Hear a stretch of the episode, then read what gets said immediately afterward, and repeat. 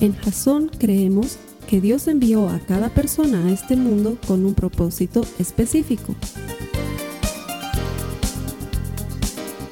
Nuestra misión es ayudarte a que tengas una relación personal con Jesús y a través de ella encuentres ese propósito para tu vida. Queremos ayudarte a alcanzar ese propósito. Es nuestra oración que este podcast te ayude a tener visión, a tener jazón.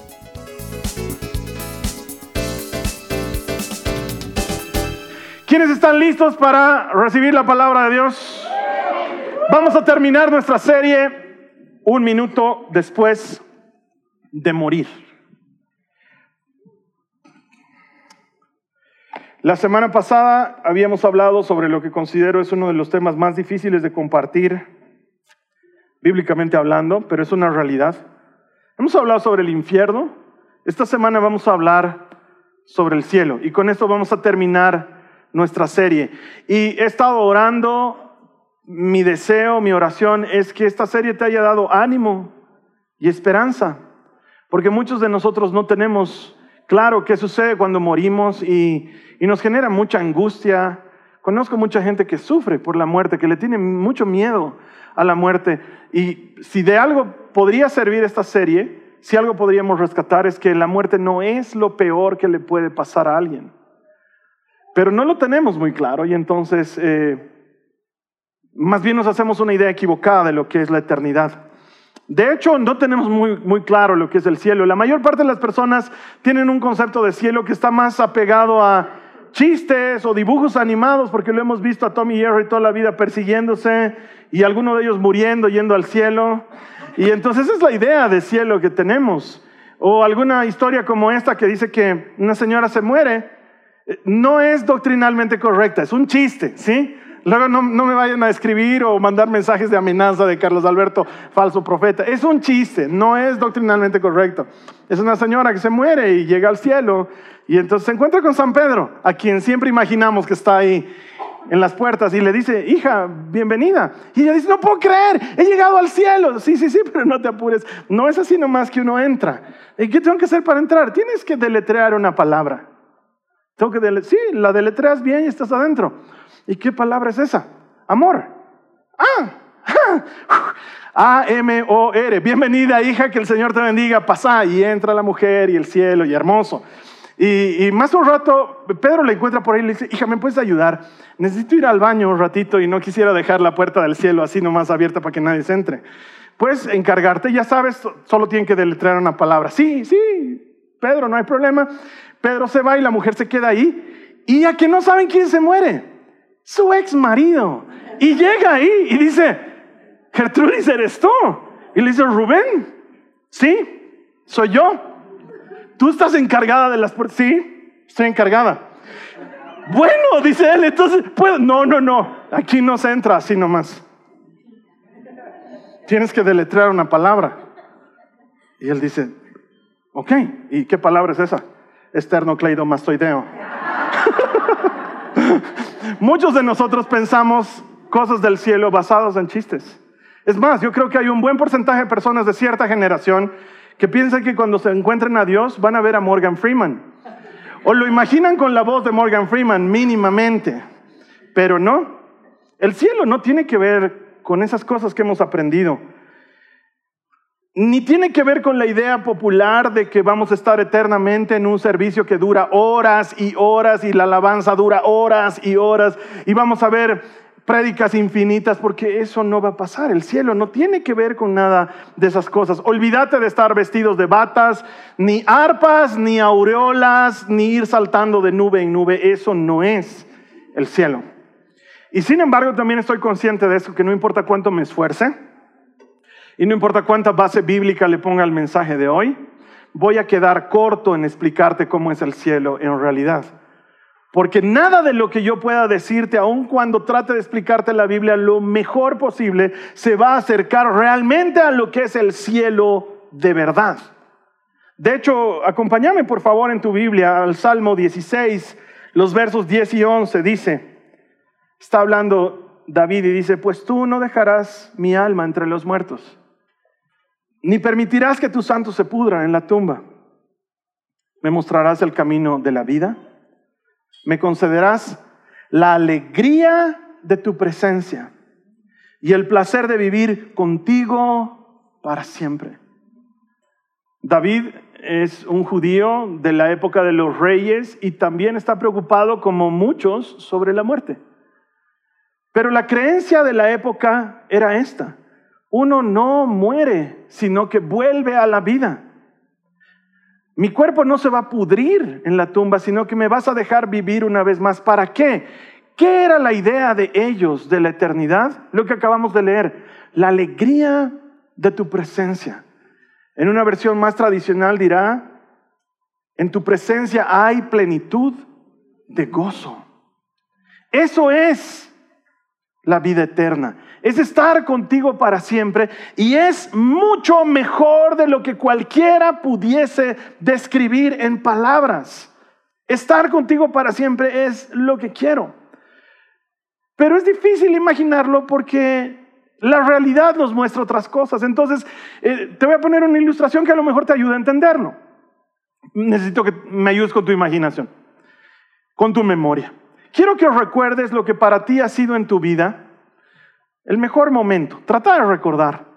Uno de esos momentos que tú quisieras congelar en el tiempo porque sabemos que en esta vida todo es pasajero y entonces no disfrutamos de las cosas realmente. Es más, hoy en día la gente anda tan desesperada de que los momentos no pasen que por eso filman todo. Van a un concierto y en lugar de ver el concierto, están filmando el concierto para luego poder verlo. Cuando estás ahí en vivo, disfrutarlo en vivo. Te prometo que va a estar en YouTube algún rato. Pero no, la gente lo está filmando. Quieren tener un recuerdo ellos. Algún jugador importante va a patear un penal y todo el mundo saca sus celulares. Va a estar en YouTube la noticia. Ve el penal, disfrútalo. No, no, no, quiero grabarlo. Porque estamos desesperados por hacer que algo dure más, porque en esta vida nada dura para siempre. Entonces estoy seguro que tienes el recuerdo de algo que hayas vivido, que quisieras congelarlo en el tiempo porque fue muy valioso. No sé tú, yo tengo un par. Me acuerdo cuando mis hijitas eran muy pequeñas. La María Joaquina apenas ya estaba comenzando a hablar. Ya caminaba, pero todavía no hablaba muy clarito. Y estaba yo jugando con ellas en la casa. Yo estaba sentado en una silla, estábamos peinando muñecas. Y ella se trepó sobre una silla para estar un poco más a mi altura.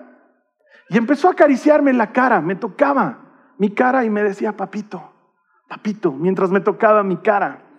Y ese momento quisiera haberlo guardado, porque ahorita ya ni se me acercan, o sea, estamos en otro momento. Con dificultad logro que se acerquen un poquito, porque nada en esta vida es para siempre.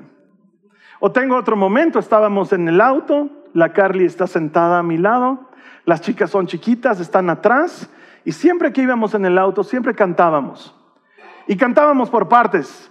La Nicole comenzaba con algo y luego completaba la Joaquina y la Carly luego completaba y yo decía algo que era chistoso y todos nos reíamos y luego seguíamos cantando y estoy en un semáforo y me doy cuenta por un instante que ese momento no va a volver. En ese momento mis papás están bien y están sanos y mis suegros están vivos y están sanos y mi esposa está a mi lado y yo estoy bien y mis hijas están en la parte trasera y el mundo en esos instantes es perfecto y quiero congelarlo, pero no puedo. Y si me preguntas dónde quiero volver si inventan el viaje en el tiempo, volvería ahí, aunque sea como espectador, porque era, era algo precioso para mí, ese momento. Y puedo asegurarte que si tú tienes un momento así de especial, es mil veces peor que lo peor que pudieses experimentar en el cielo si es que hubiese algo malo que uno pueda experimentar, porque el cielo lo supera todo. No hay nada comparado con lo hermoso e increíble de pasar una eternidad en la presencia del Señor. Lo que crees sobre esa eternidad determina cómo vives tu vida hoy. Vivimos en función de lo que creemos que va a suceder más allá. Por eso tanta gente vive una vida tan disipada, porque su creencia sobre lo que hay más allá está limitada. Y sin embargo, todos los seres humanos tenemos un vestigio de eternidad en nuestro corazón. Hemos sido diseñados con un anhelo de eternidad en nuestro corazón. Mira lo que dice Eclesiastés en el capítulo 3, en el verso 11. Dice, sin embargo, Dios lo hizo todo hermoso para el momento apropiado. Ayúdame a leer lo que viene a continuación. Dice, Él sembró la eternidad en el corazón humano. Él ha puesto eternidad en nuestros corazones, pero aún así el ser humano no puede comprender todo el alcance de lo que Dios ha hecho desde el principio hasta el fin. No, no podemos comprenderlo. Pero hay dentro de nosotros un anhelo de, eternidad y quizás lo has sentido cuando viviendo en esta vida sientes que no, no puede ser que la vida sea solo esto. Tiene que haber algo más. Tiene que haber algo más que solamente levantarse todos los días y pelearla por seguir adelante y tener problemas y enfrentar dificultades y luego que llegue Navidad otra vez y el ciclo comience de nuevo. No, debe haber algo más. Tiene que haber algo más trascendente. Tenemos deseos de trascender en el tiempo y mucho más cuando ves una injusticia o cuando ves violencia o cuando ves algo que no encaja. Dices, no, no debería ser así, no debería ser tan duro, no debería ser tan doloroso. Algo dentro de ti clama porque las cosas sean mejores y es porque Dios nos ha diseñado con un deseo eterno. Hay eternidad en nuestro corazón para que la anhelemos. Y esa eternidad es algo en lo que Dios trabaja. Mira lo que dice Juan en el capítulo 14, los versos 2 y 3. Dice, está hablando Jesús en la última cena y les dice a sus discípulos, en la casa de mi Padre hay muchos lugares donde vivir. ¿Cuántos? Muchos lugares donde vivir. Y me parece hermoso lo que viene a continuación porque nos dice, si no fuera así, yo no les habría dicho que voy a prepararles un lugar. Si no fuera verdad, no les estaría diciendo esto en este momento, dice Jesús. Y después de irme y de prepararles un lugar, vendré otra vez para llevarlos conmigo. Vendré y te llevaré conmigo. ¿Para qué? Para que ustedes estén en el mismo lugar en donde yo voy a estar. El cielo, la vida eterna, es un lugar intencionalmente pensado por Dios, ha nacido en su corazón. Su deseo es pasar tiempo eternamente con el hombre y Él está preparando un lugar para los suyos, para todo aquel que crea en Él. Está preparando ese lugar. Ahora, años atrás, lo escuché a Steve Jobs, el, el fundador de Apple, que ya no está entre nosotros, que dando un discurso en una universidad que se llama Stanford, él estaba hablando sobre el cáncer con el que ha luchado mucho tiempo y que finalmente lo mató. Y decía, este cáncer me ha enseñado muchas cosas. Por ejemplo, me ha enseñado que no me quiero morir. Es más, decía él en su discurso, aún las personas religiosas y las personas que creen en la vida después de la muerte no se quieren morir, decía él. Y yo escuchaba eso y decía, pues probablemente es nuestra culpa probablemente damos una muy mala apariencia de dónde queremos pasar la eternidad o de si creemos en la eternidad siquiera, porque la verdad de la vida es que muchas personas cristianas de verdad sufren por la muerte y se desesperan por la muerte y la ven como lo peor que puede ocurrir en la vida. Y no, hemos visto la semana pasada que la muerte no es lo peor que te puede pasar. Y le tememos a la muerte y nos aferramos a la vida con uñas y dientes. Y no tenemos la capacidad que tiene Pablo de decir, para mí el vivir es Cristo y el morir es ganancia. Es mejor todavía. Ahora, no, no quiero que pienses que estoy queriendo cultivar en ti un pensamiento suicida. ¿Ya? Cuidado después estés diciendo, no sé a qué secta estoy asistiendo. Cuidado, nos quieren suicidar en masa. No. No me refiero a eso. Me refiero a que lo que nos espera en la presencia del Señor es infinitamente mejor que cualquier cosa que nosotros podamos vivir aquí en la tierra. Y que como cristianos no deberíamos temerle a la muerte. Si hemos entendido lo que significa la vida, no le tendríamos temor a la muerte. Y no tendríamos pena cuando la gente se muere. Y no diríamos operías como mis sentidos pésame. Porque no nos pesaría que alguien se muera. Porque la verdad es que la vida comienza un minuto después de morir. Cuando todo esto pasa.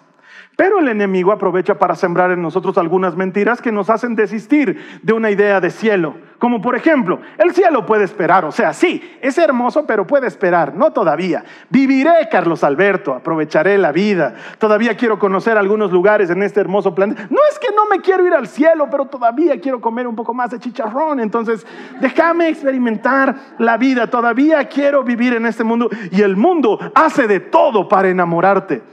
Y es hermoso. El mundo es hermoso.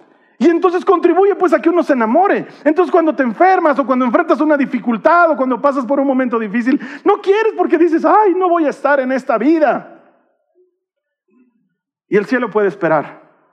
Sí, sí, sí, voy a creer en Jesús, pero al borde del límite, cuando ya realmente ya no pueda más, ahí sí voy a creer en Jesús. Creo en Jesús, Carlos Alberto, pero todavía quiero vivir un poco más esta vida. Y es una estrategia por medio de la cual el enemigo nos hace pensar que el cielo es algo que podemos derivar en nuestra vida al último momento y es una equivocación. O nos hace creer que el cielo es el destino por defecto, que todo el que muere, todos se van al cielo. Y de alguna manera es el pensamiento popular. Es más, la gente piensa que llegamos al cielo basta con ser bueno. Lo único que necesitas. Eres bueno, haces las cosas bien, ya estás del otro lado. Pero hemos aprendido que no es así. Mira lo que dice Mateo en el capítulo 7, en el verso 14. Dice, sin embargo, la puerta de acceso a la vida, ¿qué dice ahí? Es muy angosta. Y el camino es difícil. Y son solo unos pocos los que alguna vez lo encuentran. No se trata de acumular cosas buenas en la lista y de venir haciendo cosas buenas por los últimos años. Nos sentimos muy orgullosos cuando decimos, yo soy cristiano desde hace 40 años. Te cuento que eso no te hace entrar en el cielo. El ladrón que estaba al lado de Jesús, a su mano derecha, no tenía 40 años de ser cristiano. He estado en todas las escuelas bíblicas. ¿Qué cita bíblica me puedes decir tú que no sepa yo? No por saber citas bíblicas entras en el reino. Entonces quiero que me entiendas esto.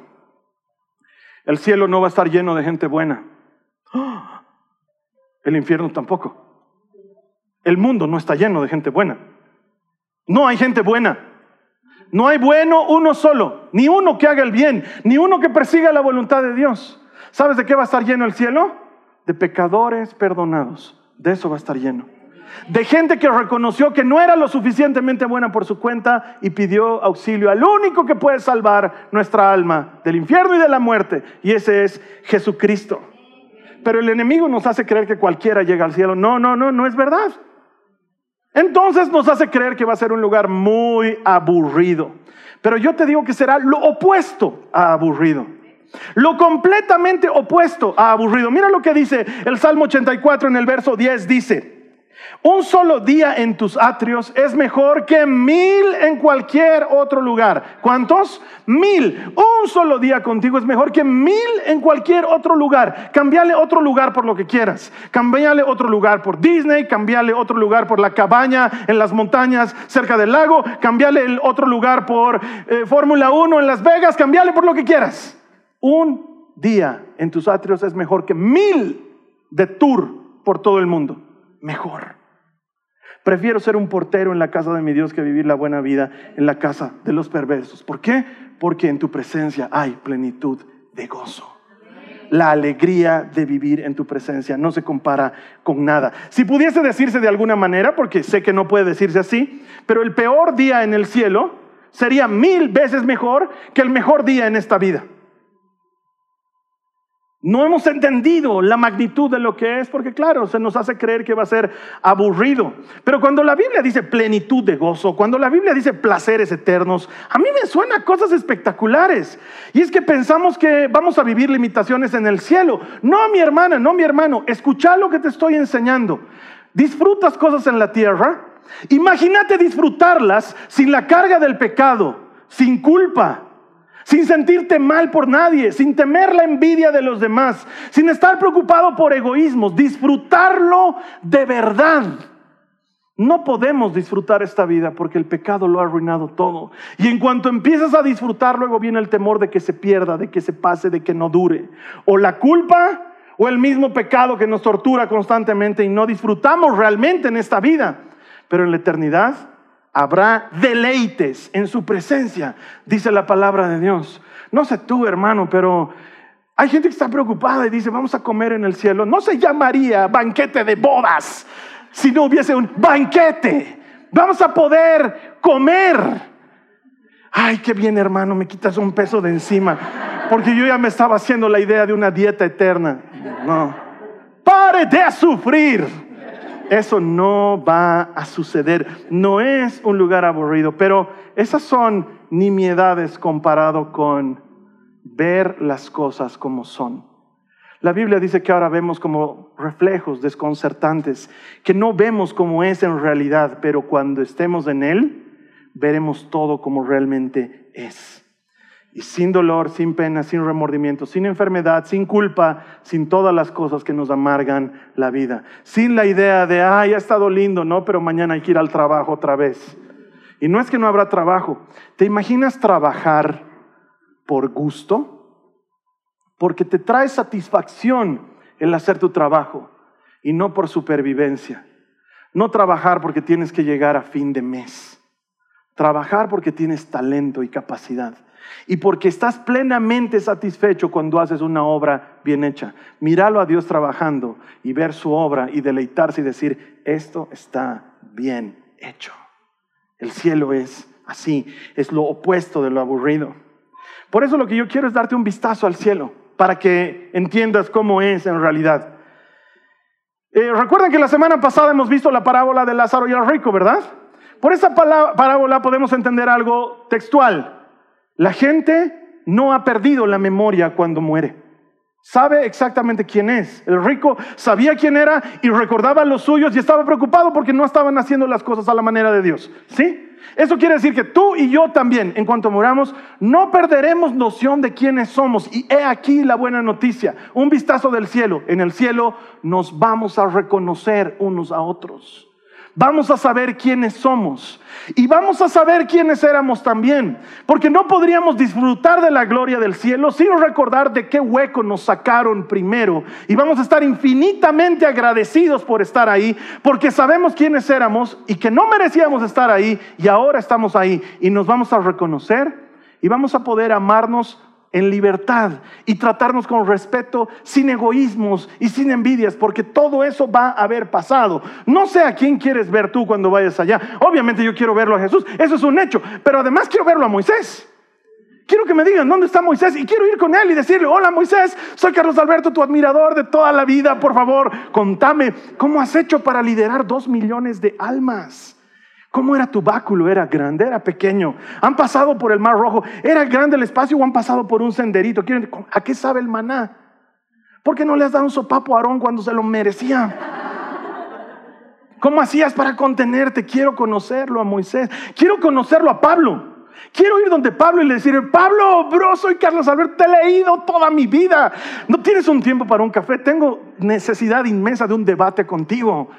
¿Te llevabas bien con Santiago o no? Quisiera entender un poquito eso. ¿Eras hecho al tipo? Porque parecías hecho al tipo. A veces eras medio sobrador. ¿O era tu manera de contender con los corintios? Que eran fregados, ¿no? ¿Ve cómo eran los corintios? ¿Quién era el que se metió con la mujer de otro? Quiero saber. Contame, por favor, Pablo. ¿Me dejas ver la espina en tu carne? ¿Era real la espina o era otra cosa? ¿Estabas casado? ¿Eras soltero? ¿Por qué no te casaste? ¿Nadie te tiraba pelota porque eras muy nerd? Déjame decirte que te entiendo. Quiero charlar con él. ¿Estará Salomón? Quiero saber. La Biblia dice que el cielo no es por obras, sino por fe. Sus obras lo descalificarían, pero tal vez él creía realmente. El hombre más sabio del mundo, no sé. Las posibilidades son muchas. ¿Estará Eva?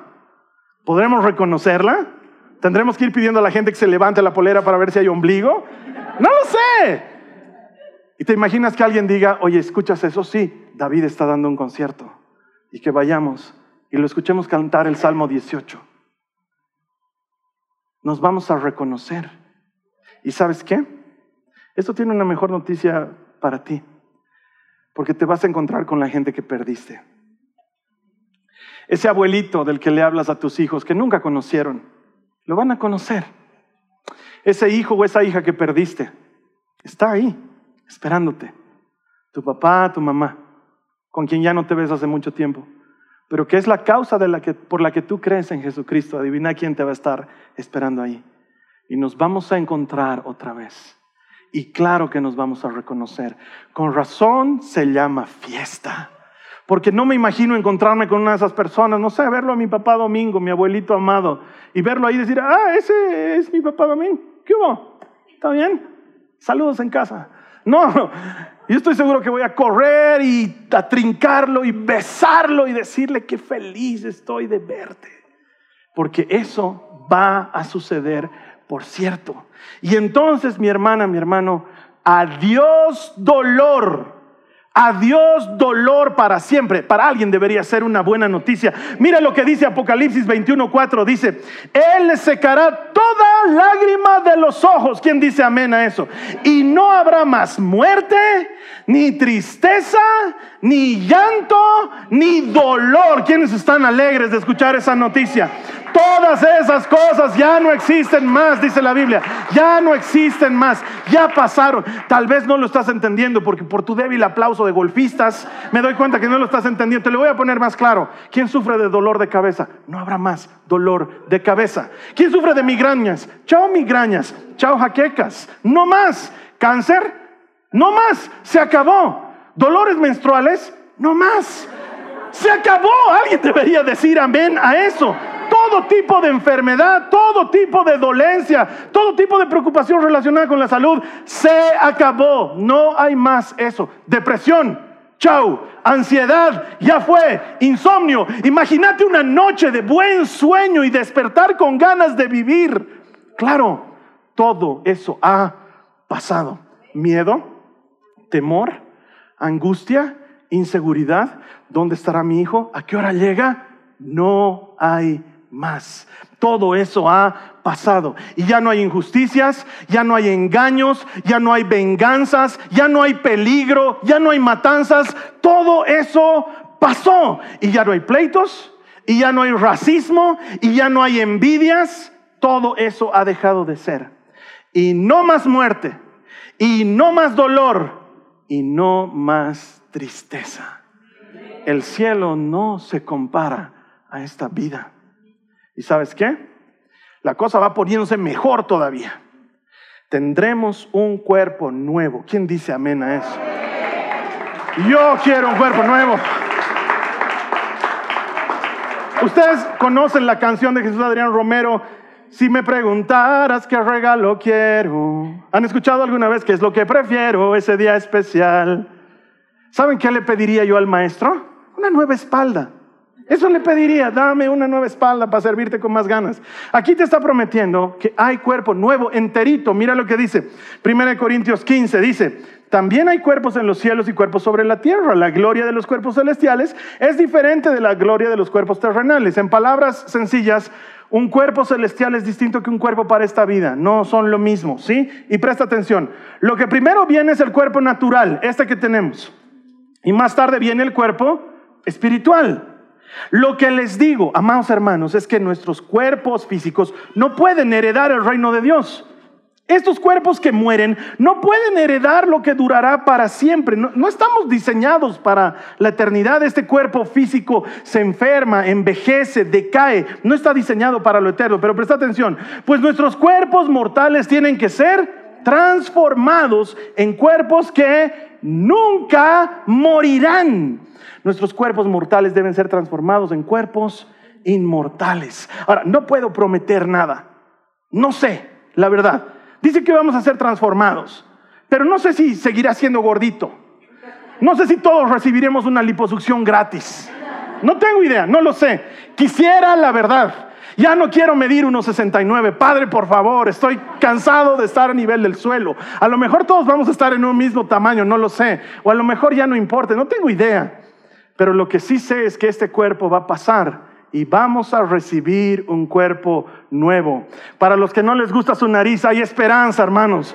Para los que han vivido siendo burlados por sus orejas, hay esperanza, hermanos. Vamos a recibir un cuerpo nuevo, un cuerpo listo para la eternidad, sin defectos, sin fallas, sin que sea proclive a la enfermedad, porque todo eso habrá pasado. Y se va poniendo mejor todavía. El cielo es un lugar de belleza inimaginable. Mira lo que dice Apocalipsis 21. Dice, entonces vi un cielo nuevo y una tierra nueva, porque el primer cielo y la primera tierra habían desaparecido. También el mar. No va a haber mar, no va a haber playa, Carlos Alberto, ahorita te lo voy a explicar. Y vi la ciudad santa, la nueva Jerusalén, que descendía del cielo desde la presencia de Dios como una novia hermosamente vestida para su esposo. La muralla estaba hecha de jaspe y la ciudad era de oro puro y tan cristalino como el vidrio. La ciudad no tiene necesidad de sol ni de luna porque la gloria de Dios ilumina la ciudad y el cordero es su luz. En la mentalidad del hebreo de la época, el agua siempre ha simbolizado caos y muerte. Lo que nos está diciendo es que en esta nueva vida no hay mar, no hay caos, no hay muerte, no hay nada de qué preocuparse. ¿Por qué? Porque esas cosas pasaron. El cielo es indescriptiblemente más bello que esta vida. Es lo que nos dice Isaías. ¿Te imaginas ver a un niño jugando con un león? ¿Te imaginas ver a los animales salvajes conviviendo contigo sin estar preocupado porque, oye, cuidado, lo muerda al Juliancito, alzátelo nomás? No va a pasar nada de eso. ¿Por qué? Porque es indescriptiblemente bello para que disfrutemos de la creación como Dios pensó que debía ser. Porque en el paraíso, hasta donde yo recuerdo, no he visto ningún lugar que diga que habían jaulas para los leones. Todo estaba ahí. Y nadie se preocupaba, no es que Eva amanecía y le decía, no ha cerrado la puerta, Dan, cuidados entre el oso. Dios, no. Va a ser indescriptiblemente bello. Y se pone mejor todavía, porque veremos a Jesús cara a cara. Ya nadie te predicará de Él.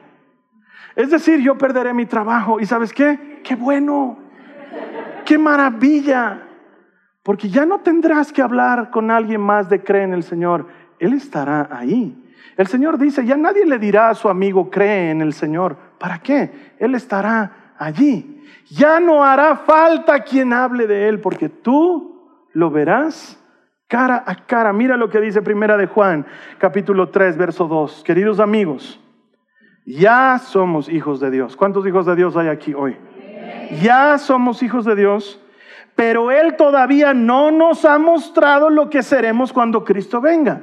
Todavía no nos lo ha mostrado, pero sí sabemos que seremos como Él. Seremos como Él, porque lo veremos tal como es Él.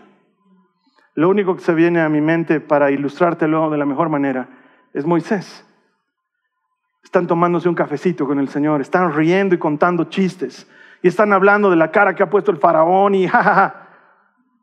Y llegan a un nivel de confianza tan grande que Moisés le dice, ¿y si me dejas verte? Y Dios le dice, ¿qué? No te hagas al que no me has escuchado, además tú todo lo sabes, sabes lo que he dicho. No, no, no, estoy haciéndolo para manifestar sorpresa. Déjame verte, quiero verte. No, bro, no me puedes ver. No estás diseñado para verme. Si me ves, te vas a morir. Todo el que me ve se muere. Sus cuerpos no están diseñados, sus ojos no están diseñados para verme. Por favor, si he hallado gracia delante de ti, quiero verte. Ya, haremos una cosa. Te voy a poner aquí en la montaña, en este huequito. Y me vas a ver, pero te voy a tapar tus ojos con mi dedo. Porque no me puedes ver mi cara porque te vas a morir. Te voy a tapar y voy a pasar delante de ti y voy a sacar mi dedo para que veas mi espalda. Es lo máximo que puedes ver, Moisés, para que no te mueras. ¿Trato hecho? Dale. Entonces lo levanta Moisés y lo pone en el hueco en la montaña y le tapa los ojos. Y el Señor hace pa, pa, pa, pa, delante de ustedes. El Señor de los ejércitos, grande en misericordia y rico en perdón. Y empieza a pasar delante de él y Moisés está así saltando para ver un poquito y no logra ver. Y el Señor quita su dedo y ve su espalda. Y la Biblia nos cuenta que Moisés baja del monte. Y se acerca a unos que estaban ahí y les dice, bro, ¿por qué no han puesto? Y todos le dicen, ¿qué tienes? ¿Por qué? Dice, ¿no, estás, ¿no te has dado cuenta? Tu cara está brillando. Entonces él va, busca lo más parecido a un espejo, no sé, una tinaja con agua, algo. Y se mira y su cara está brillando. Solo de haber visto la espalda de Dios.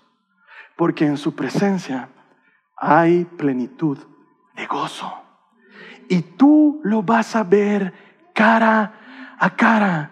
Y todas tus preguntas van a quedar respondidas cuando Él te mire a los ojos y te diga, te he estado esperando en el lugar que había preparado para ti. Y yo sé que cuando lo vea, voy a comprender. No las mil dudas que tengo. Lo que realmente voy a comprender es que nunca había estado vivo realmente. Hasta ese momento. Y solo ese momento había significado todo en la vida. Y lo veremos. Y estaremos con Él para siempre. Y Dios cumplirá su sueño. No el tuyo, no el mío, el de Él. Él ha tenido un sueño desde el principio y Él lo quiere cumplir. Mira lo que dice Apocalipsis en el capítulo 21. Dice, oí una fuerte voz que salía del trono y decía, miren, el hogar de Dios ahora está entre su pueblo. Él vivirá con ellos y ellos serán su pueblo. Dios mismo estará con ellos. Ya no habrá más maldición sobre ninguna cosa, porque allí estará el trono de Dios y del Cordero y sus siervos lo adorarán. Verán su rostro y tendrán su nombre escrito en la frente. Allí no existirá la noche, no habrá necesidad de la luz, ni de lámparas, ni de sol, porque el Señor brillará sobre ellos y ellos reinarán por siempre y para siempre. Es lo que Él siempre quiso, es su sueño de siempre. No sé si te acuerdas, Génesis nos dice que Él se paseaba por el jardín en el fresco de la tarde y que conversaba con Adán como un amigo conversa con su amigo. Él ha querido eso siempre. Y te tengo noticias. Él es Dios cuando Él sueña algo, lo hace realidad. Y si Él ha soñado vivir entre los humanos, va a vivir entre los humanos. Y entonces todo lo malo habrá pasado. ¿Cómo no querer ir al cielo? Un minuto después de morir, ya sabes lo que pasa. Un minuto después de morir comienza o tu vida eterna o tu separación eterna. Y la decisión la tomas hoy. Y el enemigo te hace creer que puedes esperar, pero yo te digo de parte del Señor, ¿para qué esperar cuando algo es tan bueno? ¿Por qué no vivir los anticipos y las primicias? ¿Por qué no vivir como libre ahora? ¿Por qué no vivir sin dolor ahora? ¿Por qué no vivir los anticipos del reino ahora? El reino ya está en medio de ustedes, dice Jesús. ¿Por qué no decidir por Él? ¿Por qué decir, sí, un cachito, tres chicharrones y dos cervezas más y lo hago? No vale la pena. Nada vale la pena comparado con Él, con pasar tiempo en su presencia. ¿Cuál va a ser tu destino? Lo eliges hoy. Y un minuto después de morir, comienza la eternidad. Y lo que crees sobre esa eternidad determina cómo vives hoy. Por eso para cerrar quiero pedirte que pienses en esto. ¿Qué te ha estado preocupando últimamente? ¿Qué da vueltas en tu mente? ¿Con qué se ha estado entreteniendo tu pensamiento? ¿Qué te tiene ansioso? ¿Qué te trae tristeza? ¿Qué te provoca dolor? ¿Qué te hace llorar? Pensalo por un ratito, por favor. Identificalo. Y luego dime, ¿de aquí a un año va a ser importante? ¿De aquí a 10 años va a ser importante? ¿Lo que hoy te está afligiendo, de aquí a 30 años va a importar? Vámonos más lejos, cuando estés delante de Él. ¿Va a haber valido la pena que hayas vivido tu vida en tanta amargura cuando lo que te espera es tan espectacular? No tiene sentido. Lo que crees sobre la eternidad te ayuda a vivir tu vida hoy. Y si lo que estás viviendo hoy no va a importar en lo más mínimo cuando estés con Él, vale la pena vivir sufriendo por eso, creo que no vale la pena. Por eso es importante entender qué es lo que nos espera más allá. Porque lo que nos espera más allá se llama Cristo, el autor de la vida. Y delante de Él, todo lo que tú quieres o necesitas dejará de tener sentido cuando Él sea tu satisfacción, tu respuesta, tu destino. Esta ha sido una producción de Jason Cristianos con propósito. Para mayor información sobre nuestra iglesia o sobre el propósito de Dios para tu vida, visita nuestro sitio web www.jason.info. Allí encontrarás muchos recursos para animarte en tu relación con Dios, enseñanzas, nuestro blog, prédicas y mucho más. Te lo deletreamos www.jazon.info.